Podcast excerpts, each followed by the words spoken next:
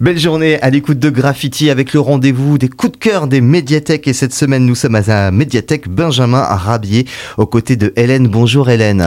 Bonjour Bastien. Pour parler avec vous d'art, plastique et divers, hein, mais des artistes vous en connaissez beaucoup et notamment un dont vous nous parlez aujourd'hui.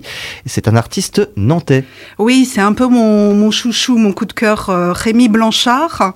Il est né euh, dans la banlieue nantaise en 1958. Il va des décédé euh, à Paris euh, en 1993. Il a 35 ans. Rémi Blanchard est issu d'une famille de 11 enfants. Son père est euh, mécanicien auto et sa mère s'occupe à la maison. Alors il n'est pas très passionné par ses études, il va préférer travailler à l'usine, mais il va quand même décider d'entrer aux beaux-arts. En fait, il ne sait pas très bien ce qu'il veut faire.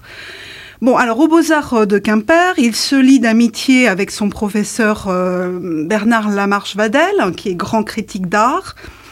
Et pourtant, il va encore abandonner ses cours. Alors il va euh, partir en Angleterre, il va faire un stage et il va revenir un peu transformé et il va décider aussitôt de partir s'installer à Paris pour faire de la peinture.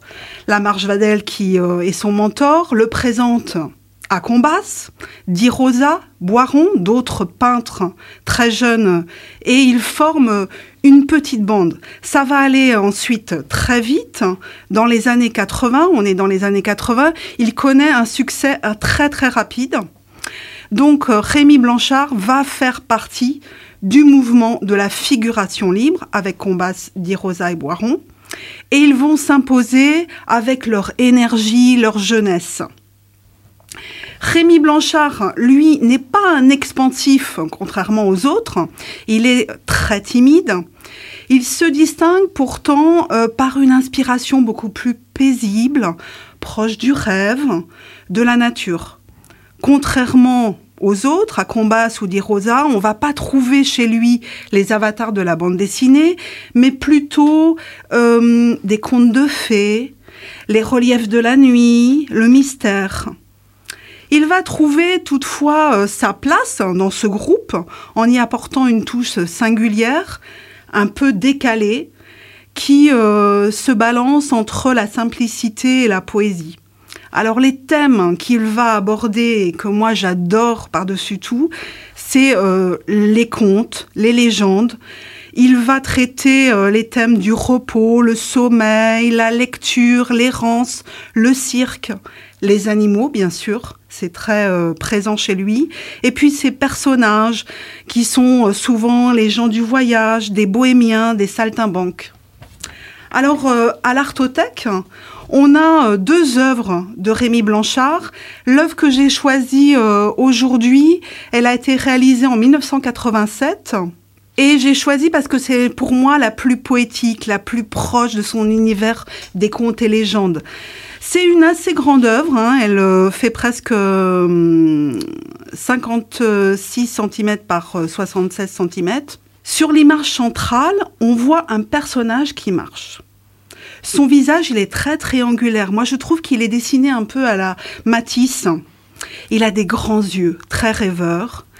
Il est habillé d'une veste à carreaux, noire et jaune. Et il porte, tout contre lui, un oiseau.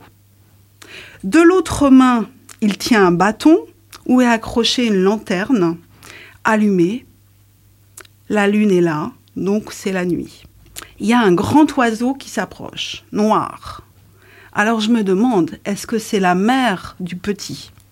Sur le côté gauche de l'œuvre, il y a une bande marron qui présente trois formes. Une forme de trapèze, une roulotte et un animal à la tête baissée. Et puis tout autour de l'œuvre, il y a une frise qui fait le tour de l'estampe qu'on appelle dans le jargon euh, des remarques. Elles sont jaunes, elles représentent en fait comme des croquis. On devine euh, des silhouettes, euh, une clé, une amphore, un visage. Alors si la poésie ou les histoires de Rémi vous ont intéressé, vous pouvez venir euh, voir, regarder, apprécier, emprunter cette œuvre à euh, l'artothèque de la médiathèque Benjamin Rabier. Eh bien, merci beaucoup hein, pour ce petit conseil artistique et puis voilà, nous ouvrir un peu l'esprit à la, à la, poésie picturale.